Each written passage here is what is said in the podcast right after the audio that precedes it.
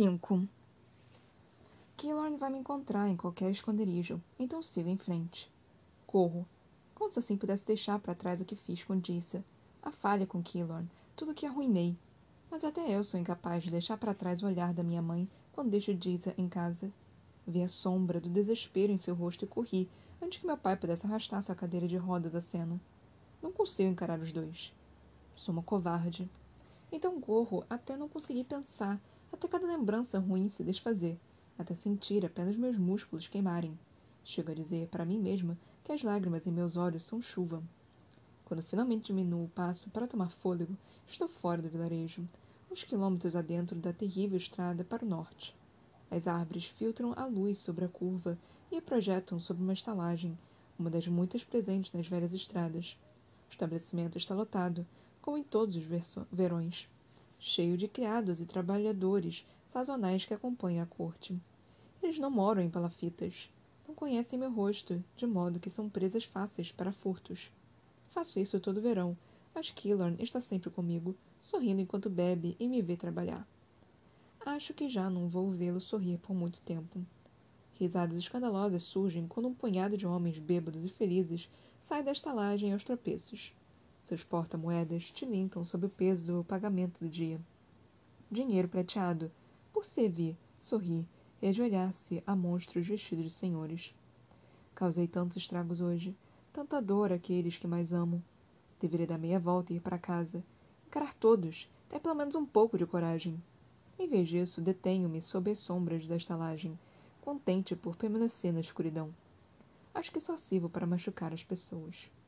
Não demora muito para os bolsos do meu casaco ficarem cheios. Bêbados aparecem a cada cinco minutos e avanço sobre eles com um sorriso no rosto para esconder minhas mãos. Ninguém nota. Ninguém sequer liga quando torno a desaparecer. Sou uma sombra e ninguém se lembra de sombras. Chega meia-noite. Ainda estou de pé, à espera.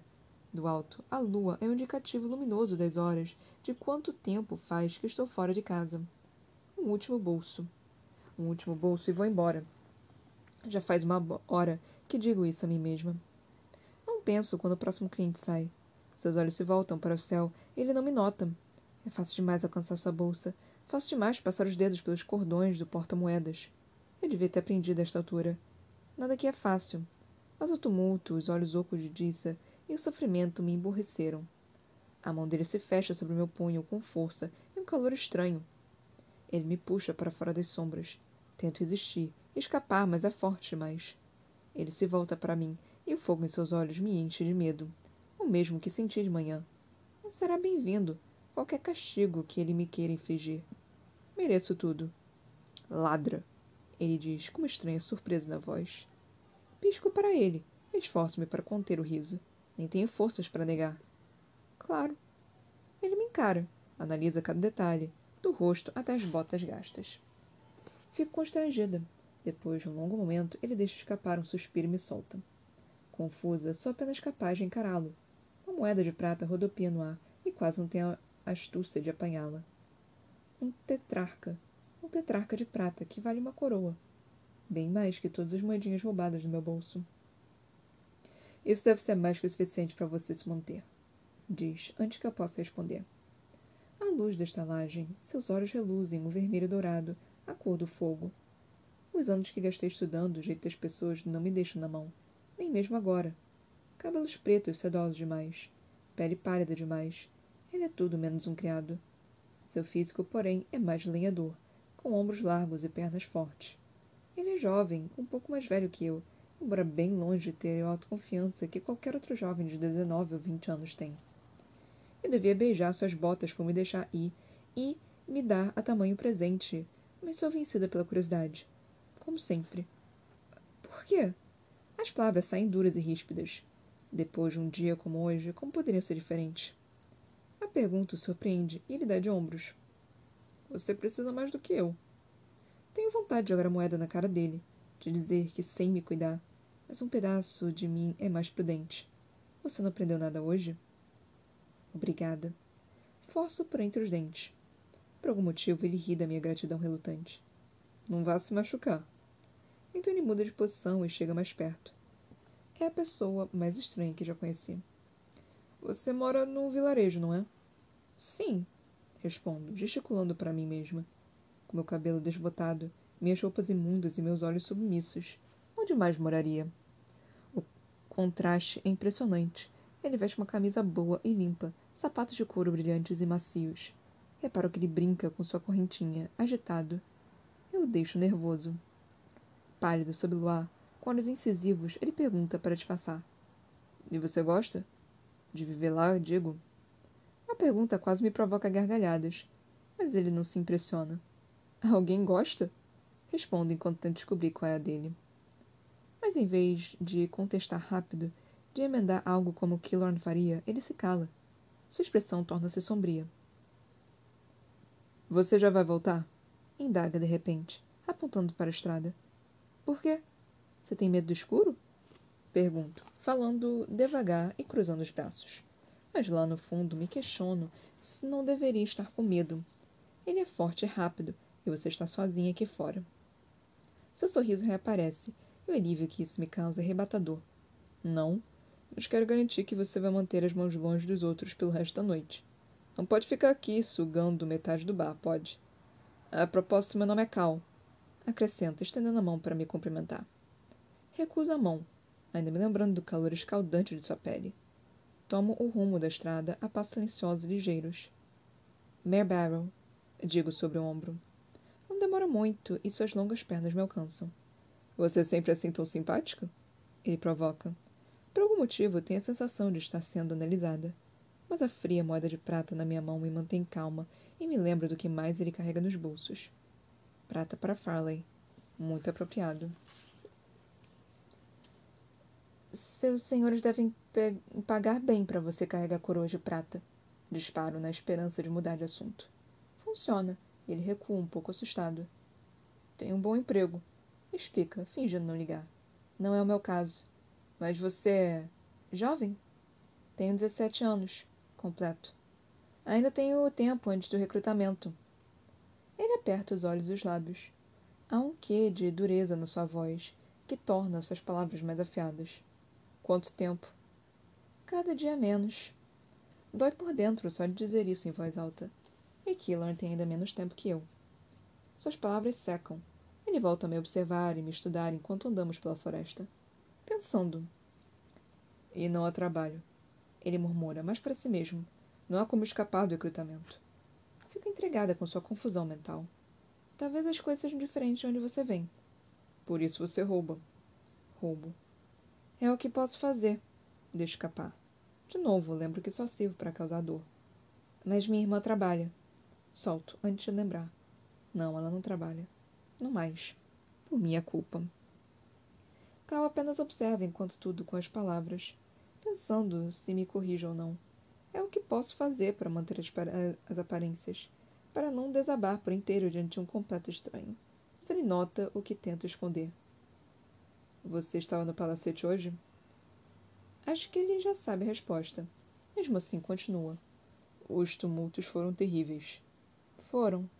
Quase engasgo com as palavras. Você ele prossegue com as perguntas mais tranquilo.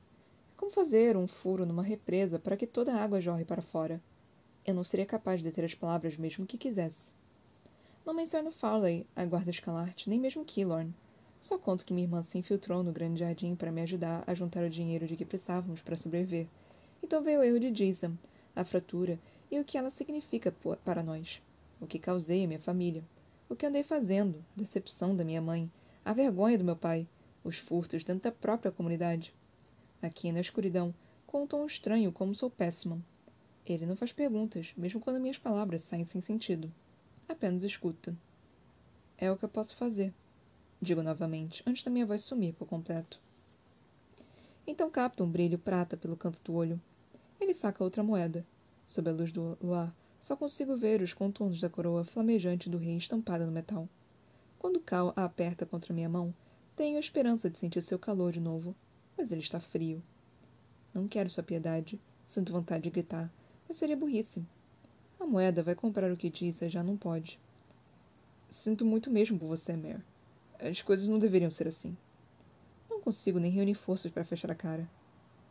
Há vidas piores. Não lamente por mim. Ele me acompanha até a entrada do vilarejo, me deixando caminhar pelas palafitas sozinha. Algo na lama e nas sombras deixa Cal desconfortável. Ele desaparece antes de eu ter a chance de olhar para trás e agradecer ao estranho criado. A casa está escura e silenciosa, mas mesmo assim tremo de medo. Amanhã parece estar a cem anos de distância. Parte de outra vida que fui idiota, egoísta e talvez um pouco feliz. Agora só me restam um amigo recrutado e minha irmã de ossos quebrados. Você não devia deixar sua mãe preocupada desse jeito. A voz de meu pai sai de detrás das vigias das palafitas ressoa em meus ouvidos. Faz tantos anos que nem lembro mais da última vez que o vi no chão. Minha voz se exalta de susto e medo. Pai? O que você está fazendo? Como você. Antes de eu terminar, ele aponta para trás, para a polia pendendo da casa. É a primeira vez que a usa. Acabou a energia. Pensei em dar uma olhada. Ele diz rouco, como sempre. Ele passa por mim com sua cadeira e para diante da caixa de força fincada no chão. Toda a casa possui uma dessas para regular a carga elétrica que mantém as luzes acesas. Meu pai está ofegante, seu peito estala a cada expressão. Talvez Tissa fique com ele, como ele, a mão uma bagunça metálica, o cérebro despedaçado e amargurado por causa do que poderia ter sido. Por que você não usa os legs que eu trago? Sou exposta a tirar um vale de energia da camisa e enfiar na caixa. Geralmente, isso faz a caixa de força funcionar, mas agora nada acontece. Está quebrado. Não adianta, suspira meu pai, voltando a se acomodar na cadeira. Ambos permanecemos olhando para a caixa de força, sem assunto, sem querer sair, sem querer voltar lá para cima. Meu pai fugiu, como eu. Não suportou ficar dentro de casa com minha mãe chorando sobre a mão de Disa, lamentando sonhos perdidos enquanto minha irmã tentava não fazer o mesmo. Meu pai começa a bater naquela porcaria de caixa, como se pancadas, de repente, fossem capazes de trazer de volta luz, calor e esperança. Os golpes ficam mais irritados, mais desesperados, ele começa a irradiar ódio. Não por mim, eu mas pelo mundo. Há muito tempo ele nos chamou de formigas, formigas velhas ardendo sob a luz de um sol prateado, destruídas pela grandeza dos outros, quase derrotadas na batalha pelo nosso direito de existir, porque não somos especiais. Não evoluímos como eles, que têm poderes e forças além da nossa imaginação limitada. Permanecemos os mesmos, presos em nossos corpos. O mundo mudou ao nosso redor e permanecemos os mesmos. A raiva também coma, toma conta de mim. Xingo Farley, Killorn, no recrutamento, cada coisa em que consigo pensar. A caixa de metal é fria ao toque. Faz tempo que perdeu o calor da eletricidade. Mas algo ainda vibra sobre todo aquele mecanismo. Algo espera reconectar-se. Perco a cabeça e me lanço à tarefa de encontrar a eletricidade, de trazê-la de volta e provar que, ao menos, sei fazer direito alguma coisa neste mundo tão torto. Meus dedos topam com alguma coisa pontiaguda e meu corpo estremece. Um fio desencapado e afiado ou uma chave defeituosa, digo a mim mesma. Parece uma picada de agulha, como se o alfinete me acertasse bem no nervo, mas sem dor. Acima de nós, a luz da varanda ressuscita. Bom, vai entender, resmunga meu pai. Ele gira as rodas enlameadas da cadeira de volta para a polia. Vou atrás, calada, sem vontade de mencionar o motivo de ambos estarmos com tanto medo do lugar que chamamos de lar. Chega de fugir. Ele suspira, prendendo a cadeira na plataforma. Chega de fugir. Concordo. Mais por mim que por ele. A plataforma geme sob o peso ao içá-lo até a varanda. Vou mais rápido pela escada. Espero não dar de cima para ajudar. Sem palavras, meu pai a se soltar da plataforma. Porcaria! Resmunga ele quando finalmente consigo soltar a fivela. Mamãe, mamãe vai ficar feliz por você ter saído de casa. Ele crava os olhos em mim e segura minha mão. Embora meu pai mal trabalhe, ele só conserta bugigangas para crianças. Suas mãos ainda são ásperas e calejadas, como se tivesse acabado de voltar da frente de batalha. A guerra nunca acaba. Não contes para sua mãe. Mas. Sei que não parece nada, mas dá pano para manga. Ela vai pensar que é um pequeno passo de uma grande jornada, entende? Primeiro sai de casa à noite, depois de dia. Depois vou à feira com ela como há vinte anos. Então as coisas voltam a ser como antes. Seus olhos escurecem enquanto ele fala. Meu pai luta para manter a voz baixa e constante. Nunca vou ficar bem, Mé. Nunca vou me sentir bem. Não posso deixar sua mãe ter essa esperança quando sei que nunca vai acontecer. Você entende? Bem demais, pai. Ele sabe o que a esperança fez comigo e ameniza o tom. Queria que as coisas fossem diferentes. Todos queríamos. Apesar das sombras, consigo avistar a mão quebrada de Dissa quando chegam ao sótão. Normalmente ela dorme encolhida, enrolada no cobertor fino, mas agora está de barriga para cima, com mão fraturada, apoiada sobre uma pilha de roupas. Minha mãe ajeitou a tala, beirando assim minha ínfima tentativa de ajudar, e trocou as gases. Não preciso de luz para saber que sua pobre mão está roxa dos machucados. O sono de Dissa é inquieto, seu corpo se agita, mas o braço permanece imóvel. Dói mesmo durante o sono. Quero tocar minha irmã, mas como posso consertar os acontecimentos trágicos do dia? Pego uma carta de Shade na caixinha onde guardo toda a sua correspondência. Ao menos vai me deixar mais calma. Suas piadas, suas palavras, sua voz, presas nas páginas, sempre me tranquilizam. Mas ao correr os olhos novamente pela carta, sou tomada por tristeza. Vermelho como a aurora, diz a carta. Aí está, na minha cara. As palavras de Farley no vídeo, o grito de guerra da guarda escalarte na caligrafia do meu irmão. A frase é estranha demais para ser ignorada, singular demais para ser posta de lado. E a próxima frase? Ver o sol se levantar cada dia mais forte. Meu irmão é esperto, mas prático. Não liga para o nascer nem para o pôr do sol, menos ainda para frases de estilo. O se levantar ressoa em mim.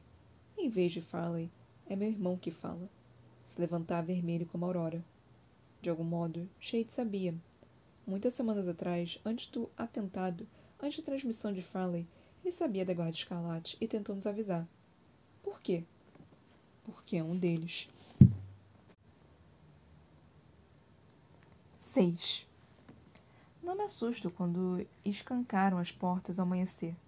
Revistas são normais, embora geralmente só tenhamos duas por ano. Esta vai ser a terceira. Venha, Egi, balbuciou ajudar minha irmã a sair da cama e descer a escada.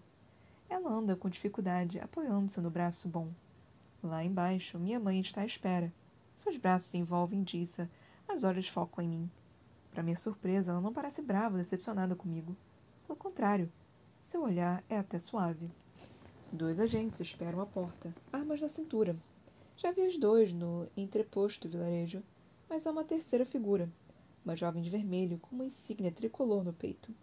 Uma criada real, uma vermelha que serve o rei. Percebo que esta não vai ser uma revista usual. Submetemos-nos à revista e à apreensão. Meu pai resmunga. Ele é obrigado a dizer essas palavras sempre que isso acontece. Mas em vez de dividir-se dividir para revirar a casa, os agentes permanecem de guarda. A jovem dá um passo à frente e, para meu horror, se dirige a mim. Mare Battle, você foi intimidada ir a Summerton. A mão boa de Disa se fecha sobre a minha, como se pudesse me prender aqui. Como? Gaguejo a muito custo. Você foi intimidada aí a Summerton. Ela repete, apontando para a porta. Vamos escoltá-la. Por favor, venha. Uma, intima... uma intimação. Para um vermelho. Nunca na vida ouvi falar disso. Então por que eu? O que fiz para merecer isso?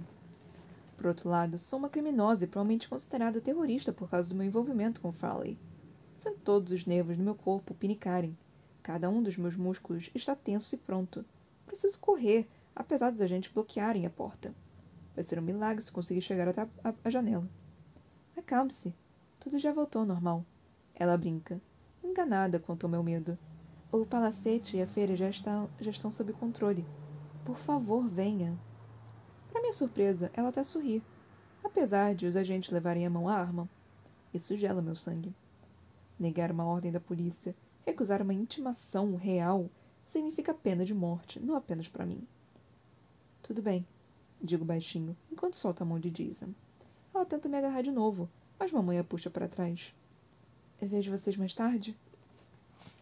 Minha pergunta para paira no ar. Sinto a mão cálida do meu pai acariciar meu braço. É seu jeito de dizer adeus. Os olhos de minha mãe marejam de lágrimas não derrubadas, ao passo que Jason tenta não piscar a fim de se lembrar de cada segundo comigo. E nem tenho algo para lhe dar. Mas antes que eu hesite, ou solte o choro, um policial me toma pelo braço e me leva para fora. As palavras forçam passagem por entre meus lábios, um pouco mais que um suspiro. Amo vocês. Então a porta bate atrás de mim, acabando com meu lar e minha vida. Eles me apressam pelo vilarejo ao longo da estrada que dá para a praça do mercado. Passamos na frente do casebre de Keylorn.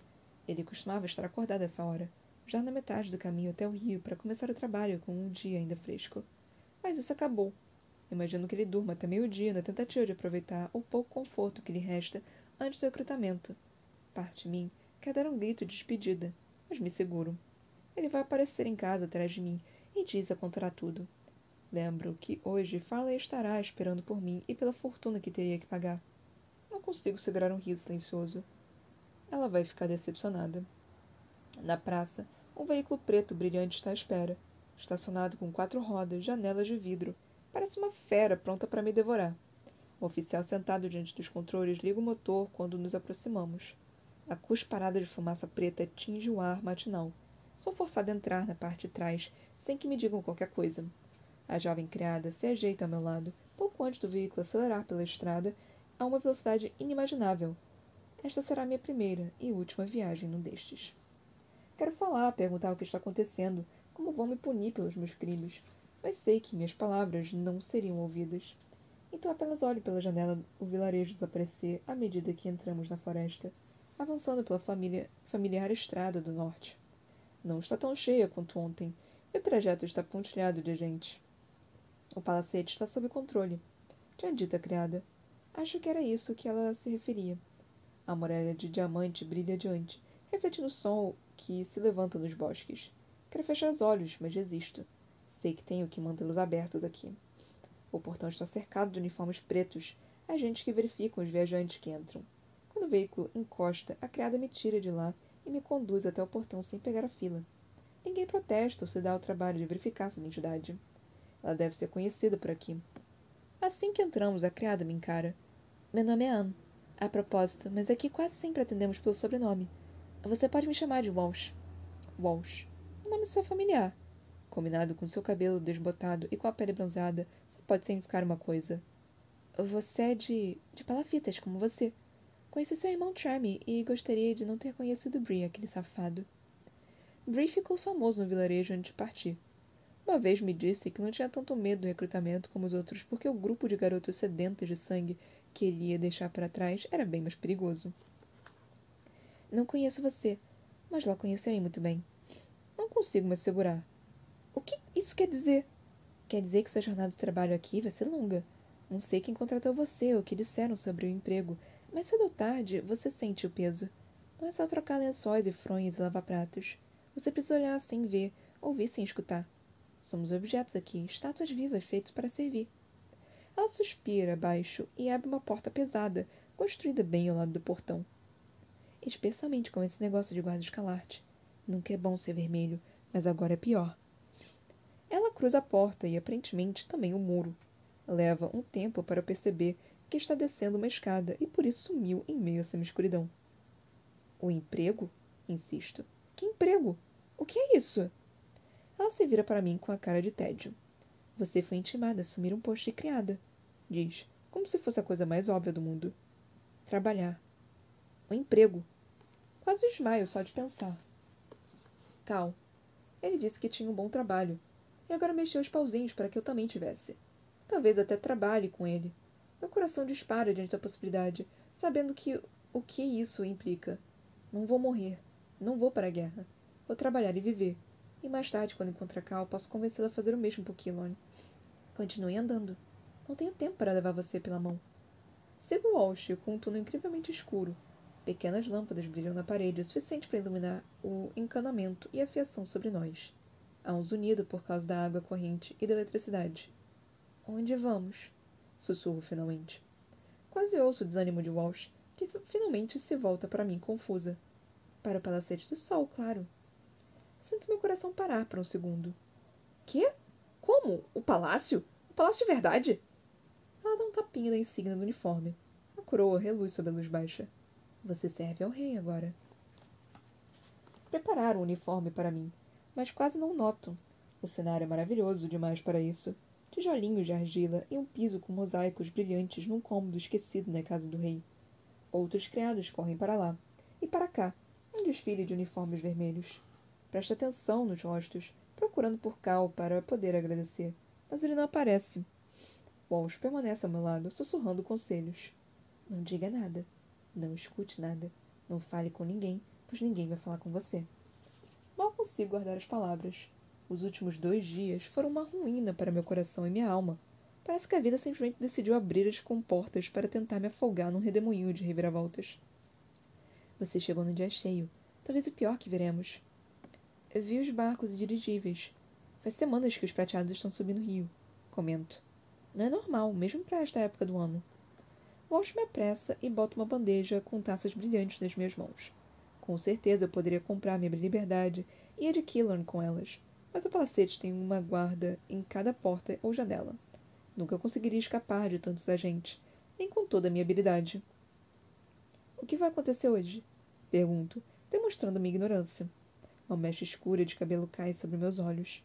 Nem tenho chance de soprá-la para cima. Walsh a, de a bota de volta no lugar e prende com um grampo minúsculo, com movimentos rápidos e precisos. Fiz uma pergunta idiota? Emendo. Não, eu também não sabia disso antes de começarmos os preparativos. Afinal, há mais de vinte anos isso não acontece, desde a escolha da Rainha Lara. Ela começa tão rápida, quase que quase não distingo as palavras. Hoje é a prova real. As filhas das grandes casas, das mais ilustres famílias prateadas, vieram se oferecer ao príncipe. Vai acontecer uma grande festa, mas agora elas estão no jardim espiral, preparando-se para se apresentar ao príncipe na esperança de serem escolhidas.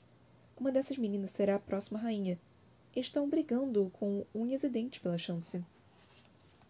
Uma imagem de um bando de pavões me vem à mente. Mas como é? Elas dão uma voltinha, dizem umas palavras e piscam para ele? Ou estorce o nariz e balança a cabeça. Improvável, responde. Em seguida, com brilho nos olhos, anuncia. Você está escalada para hoje, então vai ter a chance de ver com os próprios olhos. A porta agiganta-se adiante, feita de madeira esculpida, e vidro trabalhado. Um criado a abre para dar passagem a uma fila de uniformes vermelhos. Então chega a minha vez. Você não vem? Até eu sou desespero na minha voz, quase implorando para Wash vir comigo. Mas ela recua e me deixa só. Antes de atrasar a fila ou arruinar de outro jeito o grupo organizado de criados, forço-me a seguir em frente e sair ao sol naquilo que Walsh chamou de jardim espiral. No começo, sinto que estou em outra arena, como a do meu vilarejo. O terreno desce em círculos para formar um anfiteatro imenso, mas, em vez de bancos de pedra, cada curva está apinhada de mesas e cadeiras aveludadas. Plantas e fontes enfeitam os degraus, fazendo assim a divisão dos camarotes. Elas convergem até a parte inferior para fazer parte da decoração de um círculo de grama com algumas estátuas. Diante de mim está uma área reservada, separada por sedas vermelhas e negras. Ali há quatro assentos, todos feitos de ferro bruto e direcionados para o centro do complexo. O que é este lugar? O trabalho tem ritmo frenético. Apenas sigo ordens de outros vermelhos. Sou auxiliar de cozinha, então minhas responsabilidades são limpar, ajudar os cozinheiros e, no momento, preparar a arena para o evento. Para que a nobreza precise da arena, não sei. Não sei bem. No vilarejo, ela apenas é usada para as efêmerides, para assistir às lutas de prateado contra prateado. O que acontece aqui? Isto é um palácio, este chão nunca será manchado de sangue. Ainda assim, é pseudo-arena me enche de maus presságios. Volto a sentir meu corpo pinicar, e a sensação se propaga como ondas sob minha pele. Quando terminar e voltar para a entrada de serviço, a prova real já estará prestes a começar. Os criados saem cada vez mais da região dos assentos e passam para uma plataforma alta rodeada de cortinas. Sigo seus passos meio desajeitada e chego à fila tropeçando quando outra porta se abre, separando o camarote real e a entrada de serviço. Começou. Minha mente volta para o passado, para o grande jardim, para aquelas belas e cruéis criaturas que se dizem humanas. Todas vaidosas e vazias, com olhar duro e caráter ainda pior. Estes prateados, das grandes casas, segundo Walsh, não serão diferentes. Podem até ser piores. Eles adentram os blocos, uma multidão de cores que se espalha pelo jardim espiral com fria elegância. É fácil notar as famílias, ou casas diferentes. Todos usam a mesma cor: lilás, verde, preto, amarelo, um arco-íris de tons rumo ao camarote de cada família. Logo perco a conta. Quantas casas existem, afinal? Mais e mais deles juntam-se à multidão. Uns param para conversar, outros trocam abraços sem vida. Percebo que para eles é só uma festa. A maioria provavelmente tem pouca esperança de emplacar uma rainha, de modo que isso é apenas uma diversão. Mas alguns não parecem estar aqui para celebrar. Uma família de cabelo prateado, vestida com seda preta, senta-se em silêncio, à direita do camarote do rei. O patriarca da casa tem barba pontuda e olhos pretos. Um pouco mais adiante, membros de uma casa cujas cores são azul marinho e branco conversam. Para minha surpresa, reconheço um deles. Samson Merandos, um murmurador que vi na arena há poucos dias. Diferente dos outros, ele tem os olhos fixos no chão. Sua atenção está em outro lugar. Faço uma notação mental de não cruzar com ele seus poderes mortais. É estranho, porém, que não haja nenhuma garota com idade para casar com o príncipe. Talvez estejam todos se preparando em algum lugar, ansiosas, à espera da oportunidade de ganhar uma coroa. De vez em quando, alguém pressiona um botão quadrado de metal na mesa que acende uma luz, solicitando um criado. Quem estiver mais perto da porta atende, enquanto os demais dão um passo à frente e esperam sua vez servir. E, claro, Assim que chego perto da porta, o patriarca de olhos pretos aperta o botão.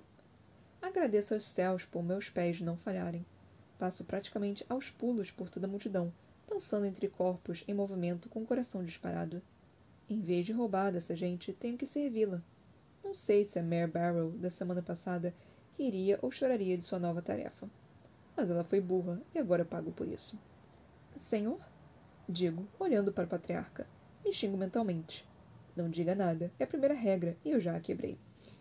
Mas ele não parece perceber. Simplesmente ergue o copo vazio da água com um ar de tédio no rosto. Estão brincando conosco, Ptumelemos. Resmunga para o jovem musculoso ao seu lado. Suponho que seja ele o infeliz que se chama Ptolemos. É uma demonstração de poder, pai. Responde o jovem, esvaziando o próprio copo. Ele o estende para mim e o pego sem hesitar. Fazem-nos esperar porque podem. Eles são família real, que ainda não apareceu. Mas ouvir prateados falar deles assim, com tanto desdém, é desconcertante. Nós, vermelhos, insultamos o rei e a nobreza sempre que possível, mas é um pré-requisito nosso. Essas pessoas nunca sofreram um dia na sua vida. Que problemas podem ter entre si? Quero ficar para escutar, mas até eu sei que é contra as regras. Dou meia volta e subo um lance de escada para sair do camarote deles. Há um bebedouro escondido atrás de algumas flores coloridas, de modo que não preciso dar toda a volta na pseudo-arena para reabastecer os copos. De repente, um som metálico e agudo reverbera, parecido com o sinal tocado no começo das efêmerides, da primeira sexta.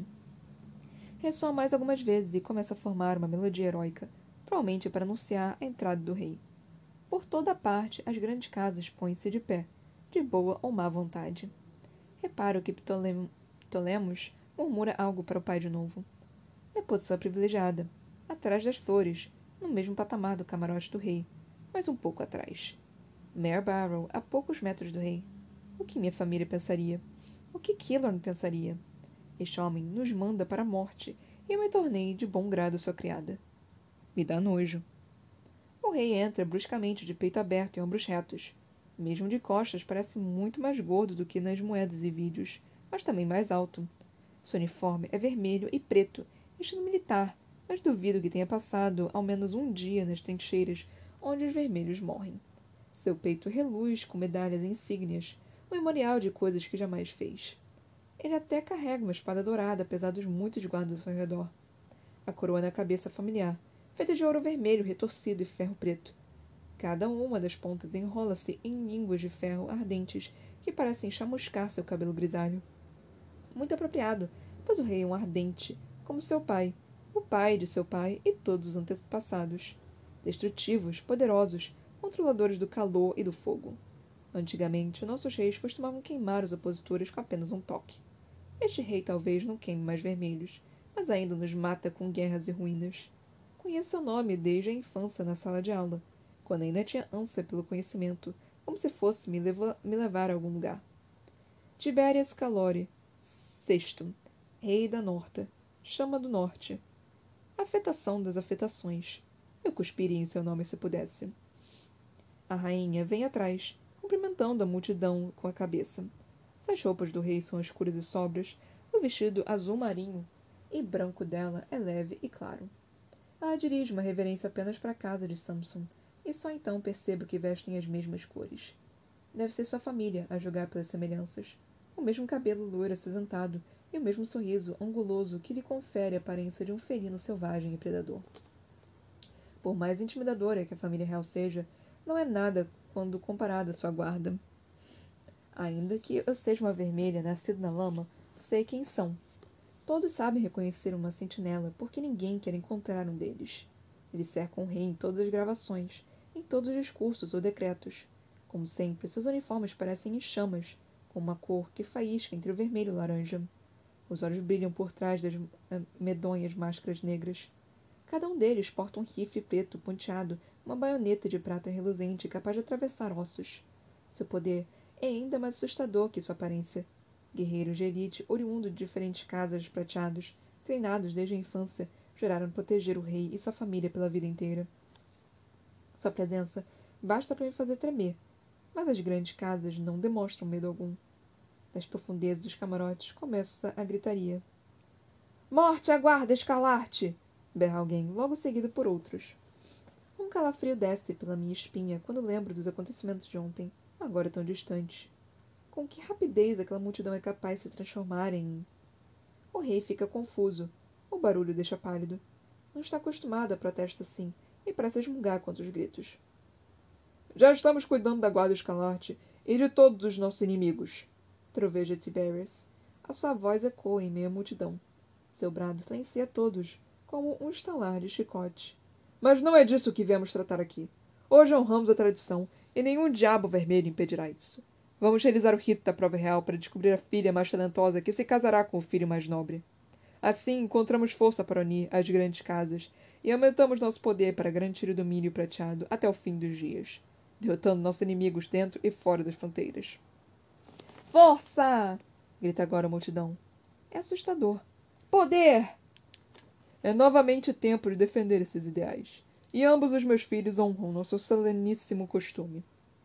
Ao gesto do rei, duas figuras dão um passo à frente, uma de cada lado dele.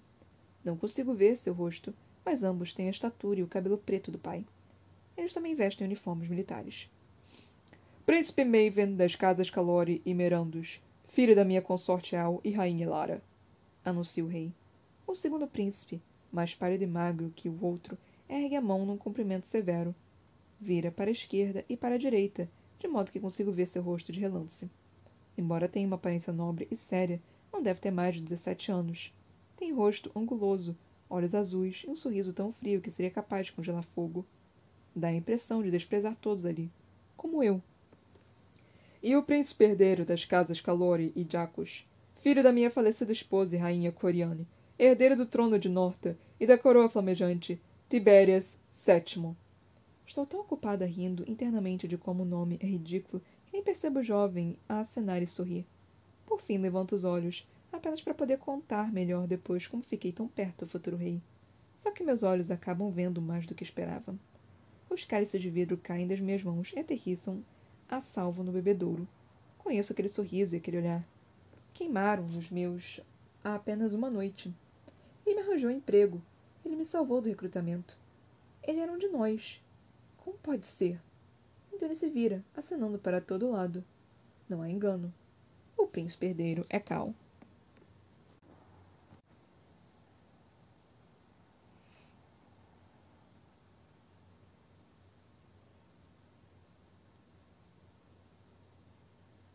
De Jogos Vorazes foi para a seleção tipo em um piscar de olhos.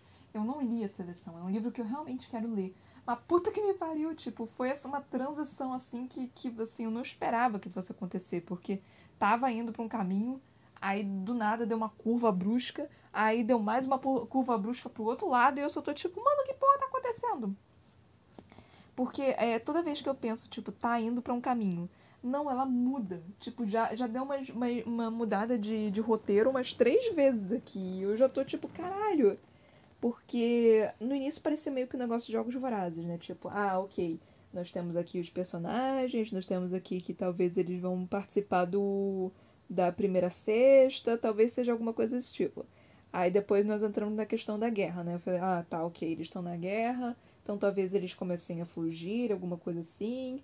é, tipo, tinha duas opções. Eles, eles iam pra guerra e na guerra eles iam descobrir alguma coisa, tipo, se juntar pra rebelião, pro negócio escarlate. Ou eles iam fugir e se juntar de novo pro, pra rebelião, negócio escarlate lá, da guarda escarlate. Então eu tinha essas opções. A, aí, tipo, tinha isso. Só que aí depois deu uma outra curva brusca que ela encontrou com o Cal e aí agora tá virando a seleção. Eu estou tipo, oh puta que me pariu, Nando, segue um caminho só, minha filha. Tipo, plot twist é interessante, mas não quando você tem um em cada capítulo, sabe? Não, não, não é assim que funciona. Não, não é assim que a banda toca. Não, não, não dá certo, assim, tipo, não, não é isso. E, tipo, a, agora eu entendo do porquê que, que falam, né, teoricamente, entre aspas, né, não entre aspas, mas que me, me contaram que esse livro é teoricamente ruim. Tipo, ele não é ruim. Ele é um pouco confuso. Porque ele parece que ele tá indo para um caminho e no final das contas ele não tá seguindo aquele caminho que ele tá te dando. Ele resolve ir para outro caminho. E, tipo, eu entendo a frustração de, alguma, de alguns leitores para isso. Porque eu também tô frustrada, né? Porque eu esperava alguma coisa e no final das contas a, o negócio foi meio que pro escambau. Tipo, tô, Todas as minhas teorias foram meio que pro escambau. E às vezes isso é bom, às vezes isso é bem feito, sabe? Mas não tá, não tá, não tá bem escrito. é pura e simplesmente isso, não tá bem escrito. Tipo, falta um pouquinho mais de delicadeza na questão da escrita. De novo, a história não tá ruim. E finalmente parece que a, a Mary encontrou um pouquinho aqui de personalidade. Ela tá começando a ter um pouquinho mais de personalidade. Que antes, ô garotinha chata. A primeira capítulo tá tipo, mano, eu não gostei de você não. Você é uma pessoa assim, completamente sem sal, sem tempero, sem porra nenhuma. Você tipo um. um, um um, um, pedaço de, de, de, pau, assim, que, com, com bracinhos e perninhas e que abre a boca para falar. Tipo, sua personalidade é zero. Tipo, você é uma meba. Agora parece que ela tá começando a conseguir um pouquinho de personalidade. Mas é bizarro, porque, tipo, não faz sentido ela, ela tá ganhando personalidade agora, sabe? Tipo, porque nada aconteceu. Ela tinha que ter esse tipo de personalidade desde o início. Ela tinha que ter, tipo, esse, esse tchanzinho que ela tá mostrando desde o início. E ela não, e ela não mostrou isso, sabe? Ela não teve esse, esse conflito inicial, assim, de, de, de tipo de personalidade no início. Ela, ela foi muito. Como se diz? Ela tava muito apagada. E eu não sei explicar exatamente o porquê que ela tava tão apagada, né? Porque ela tava com Killor, né? Tipo, ela deveria estar tá mais viva do que qualquer outra coisa. Eu posso dar a desculpa, né, de que porque com a família dela ela é mais apagada e tudo mais. Mas a cabeça dela não estaria apagada, sabe? E, me, e até a cabeça da, dela estava apagada. E isso tá, me, me irritou um pouquinho nessa questão. Porque ela tava com. Ela era uma meba e agora que ela tá começando a trazer, que a Victoria Avayat tá, ela tá começando a trazer um pouquinho da personalidade. Tipo, ela riu lá do. do. do como se diz? Do. do nome do, do Tiberius, né? Do Cal. E, tipo, faz sentido isso, sabe? Isso é normal, isso é comum. Isso é ter personalidade, tipo, isso é ter algum tipo de de, de personalidade. E que ela simplesmente antes não tinha, que ela antes não estava tendo, que ela não estava se questionando, ela estava simplesmente deixando a, o negócio levar ela. Então a personalidade, de, é, personalidade dela tá começando a. a, a tá, tá começando a aparecer, né? Tá, tá surgindo. Mas ao mesmo tempo surgiu muito abruptamente, sem absolutamente nenhuma razão.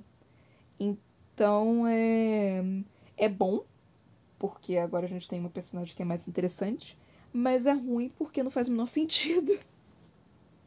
Mas, enfim, é, é bom que a personalidade dela, a personalidade dela tá começando a surgir, né? Isso, isso vai tornar a história mais interessante. É, ter personagens cativantes é, é crucial para você ter uma história boa, sabe? Às vezes a história nem é tão interessante assim, às vezes é algo tipo é, é uma história completamente meh, que não tem nada assim de interessante nela, mas se você tiver personagens cativantes, ela se torna uma puta história, porque você quer saber sobre aqueles personagens. É, é impressionante isso. Você às vezes não tem assim uma história legal, uma história que realmente, tipo, que te prenda nem nada. Não tem nada, literalmente nada naquela história. Mas os personagens são tão interessantes, eles são tão vivos que você quer saber o que, que vai acontecer, que você quer, tipo, seguir em diante. Mas, enfim. É, sumiu, né, nesse, nesses últimos dois capítulos. Tipo, nesses últimos capítulos, ele, ele foi falar com a Mare e simplesmente desapareceu. É... Não sei exatamente. Talvez ele tenha fugido sozinho, alguma coisa do tipo, e não tenha dito nada pra Mare. Ou ele esteja esperando ela, alguma coisa assim. Mas eu não sei. Assim que o Cal apareceu, porque o Cal apareceu, né? Tipo, é, assim que o Cal apareceu, foi. Ai, tá o segundo par romântico dela. É, e ela falou: Ah, as mãos dele estavam estranhamente quentes. Eu falei: Ah, é um fucking prateado. É um prateado com o poder do fogo. Eu, eu, eu pensei nisso é, na, na cara, assim, eu pensei. E, tipo, eu automaticamente associei com a Aileen, né? Porque eu associei com o reino, com, com ser princesa. Então, tipo, eu, eu, eu já estava na minha cabeça que era um prateado. E eu estava com a pequena suspeita de que talvez pudesse ser um, o príncipe. Eu estava com a pequena suspeita, mas eu não sabia. Aí no capítulo seguinte, que ela foi chamada, né? Eu fiquei tipo, pronto, é o príncipe, é o príncipe. Aí começou, né, tipo, a questão da, da, da Welsh falando, conversando com ela, falando um monte de coisa. Tipo, mano, é o príncipe, calma, é o príncipe. Aí falou o nome do rei, eu, porra, é o príncipe. E falando também, não, todo, todos da, da casa real tem, tem é, poder de fogo. Ah, é o príncipe, mano. Porra, tipo, que, que, que mais sucessão do que isso? Tipo, que, que, que, que mais alguma coisa pra, concluir que é o príncipe? Aí o capítulo terminando, ah, então eu vi o, o rapaz e era o rapaz que era Cal. Eu fiquei, ah, não, jura, querida? Eu, eu já sabia. Eu li o capítulo inteiro falando, tipo, mano, ela vai ver ele. E ainda mais quando, tipo, ela pegou as taças, eu falei, ela vai quebrar essas taças. Deixar cair essas taças. É um clichê. É claramente um clichê. Ela deixou cair as taças, não quebrou, ainda bem, porque senão ela. É, porque senão realmente ia dar problema, né? Dela ter que levar as taças pro, pros caras. Mas ela deixou as taças caírem, né? É... Eu sabia que isso ia acontecer, mano. Eu lendo o capítulo na minha cabeça, vai deixar essas taças cair, vai quebrar assim que ela vê o Cal. Aí o pai aparecendo, tipo, ah, o nome dele é Cal, não sei das contas. Eu, ah, então, né, querida, você não associou uma coisa com a outra? Ah, então, a família real, na verdade, tem. Tem, é, é, tem poder de fogo. Ah, então, legal, aquele garoto que te pegou assim com as mãos quentes, você não associou com uma, uma coisa com outra, não? É tipo, você não associou que talvez ele fosse um prateado, você não associou que ele talvez fosse o príncipe? herdeiro ainda por cima. Tipo, você não conseguia associar isso, tipo, de, de maneira alguma, de, tipo, de, de, de, Tá, tudo bem, é uma... Você realmente não espera que o príncipe do lugar fosse andar é, na, na, nas ruas de, de palafitas, né, assim, você, você não espera algo desse tipo. E, porra, o garoto foi e chamou ela para trabalhar para lá, por quê? Por causa das coisas que ela contou, tipo, e ela resolveu contar tudo pro cara. E ele, tipo, vou ajudar essa moça, vou, vou, vou ajudar essa, esta, esta pobre indefesa moça que, que está aqui. Eu só fiquei, tipo, ele é, ele é bom. E aí, de novo, tipo, você tem o príncipe bom e o príncipe ruim, porque o irmão dele é claramente um demôniozinho. Que ela falou, tipo, os olhos dele eram frios, tipo, ah, claramente é um demôniozinho. Claramente é um demôniozinho. Eu já já consegui decifrar que esse, que esse, que esse garoto vai ser um, um filho da puta. É. Eu já. E, e provavelmente ainda vai ter. É, triângulo. Não vai ser nem triângulo, vai ser quadrado amoroso. Porque esse garoto provavelmente deve entrar também na, na relação da. Da Mare com o Cal e com. Qual é o nome dele? Kirlorn. Eu ia falar Zirlorn, né? Kirlorn. Killorn. Killorn. Então, isso vai ser maravilhoso. Ô, oh, céus. Eu não quero nem saber da história, eu quero saber do triângulo amoroso. Pronto, porque a única coisa que do, que, que interessante que deve aparecer nesse negócio vai ser triângulo amoroso, porque por enquanto a história. Uma coisa também que eu não gostei, tipo, ela fez questão de descrever todos os poderes de todos de, to, de todos os prateados, de vários prateados, de toda hora que aparecia. E aí na hora que tinha que tava que apareceram as casas, ela não falou delas, tipo, podia ter feito uma tabelinha, alguma coisa assim para explicar, tipo, não, casa tal com as cores, não sei o quê que o emblema não sei das quantas, e tinha família não sei das quantas. Não, ela não fez isso. Isso me irritou. Isso realmente me irritou, porque eu tava, tipo, eu tava curiosa quanto às, é, quanto casas, as casas reais. Eu queria saber sobre as casas reais.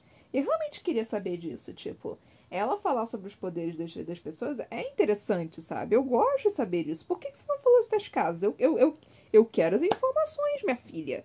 Você, você faz questão de falar, tipo, ah, então, né? Um lépido, é um teleque, é um ninfomaníaco, sei lá.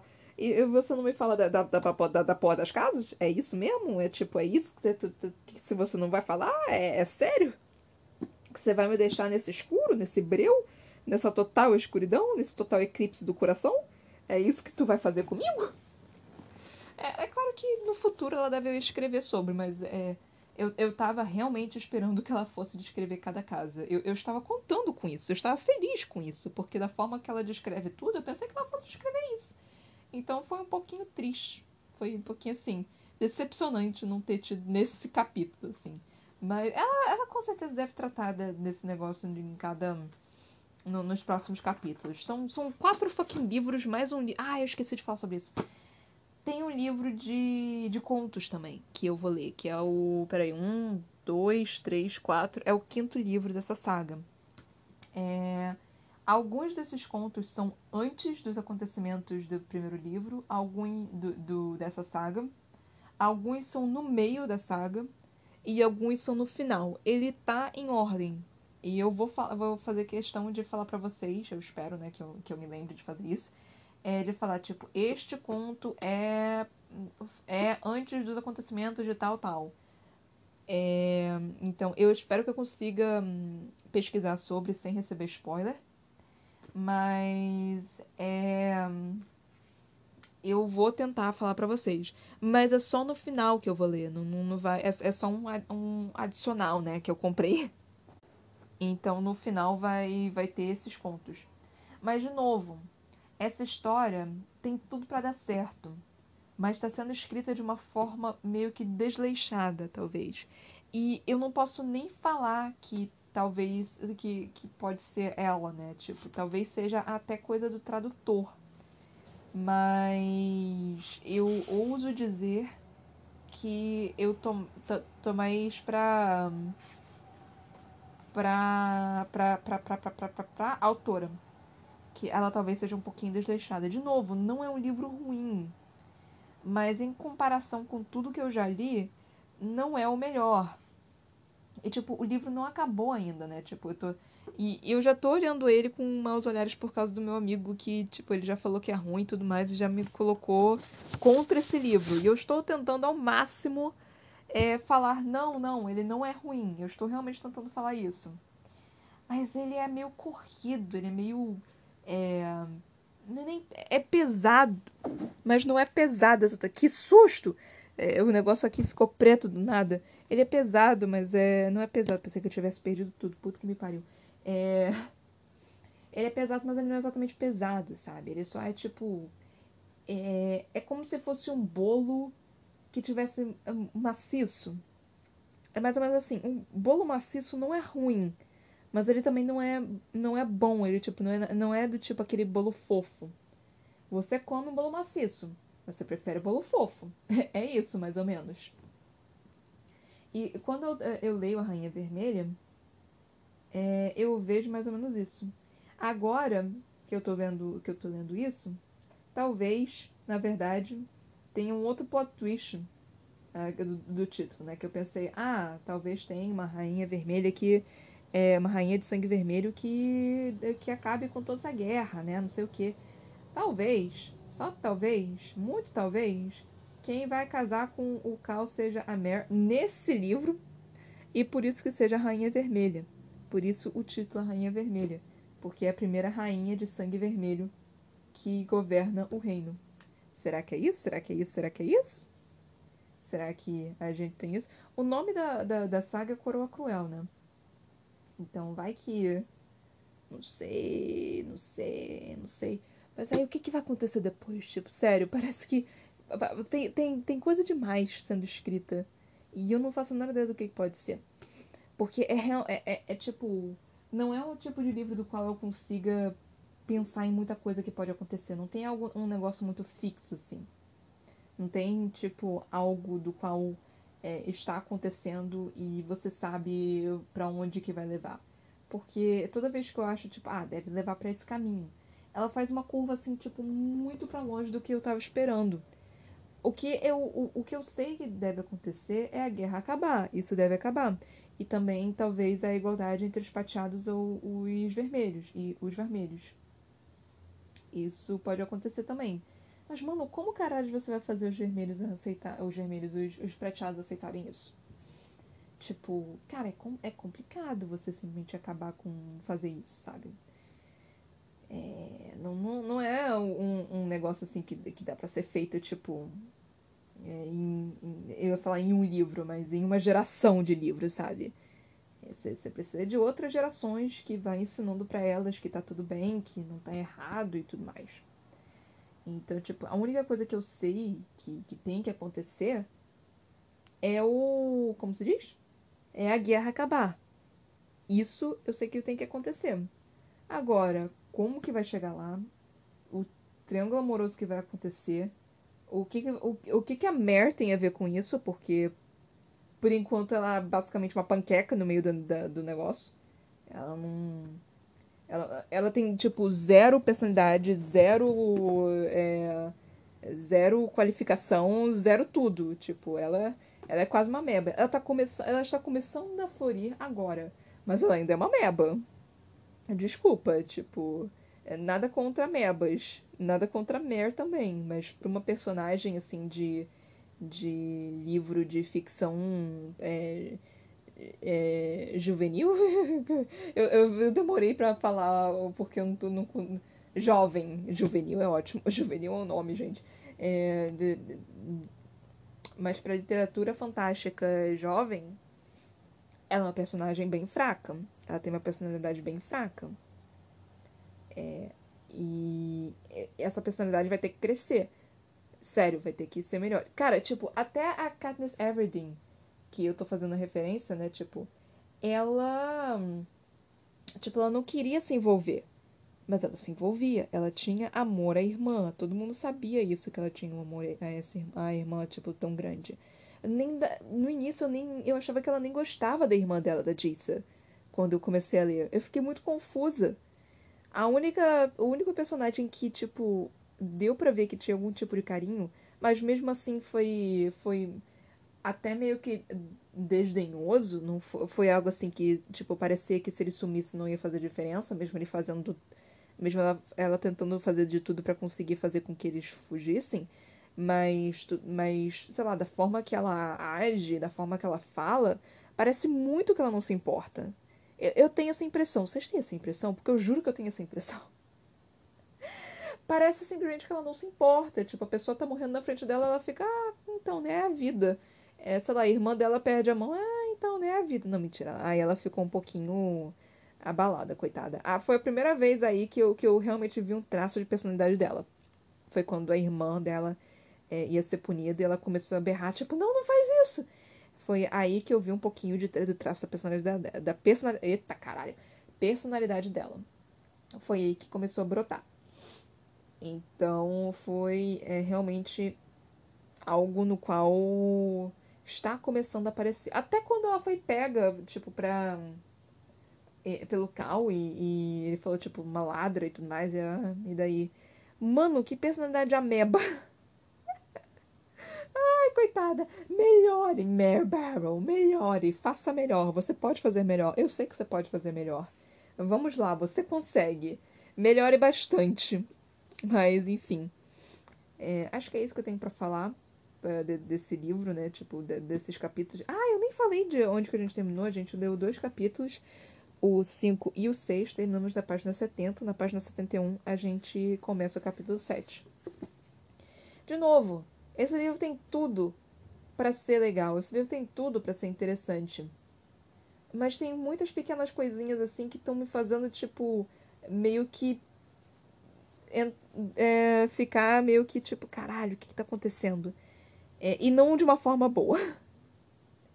Enfim, eu espero que melhore. Eu realmente espero que melhore. Tipo, ainda tô assim, meio que. É, ok, tá, tá interessante. A história tá legal, realmente a história tá legal. É precisa de uns ajustes aqui e ali, mas tá legal, tá tipo, tá direito. Não tá ruim. Foi publicado, gente, não é possível.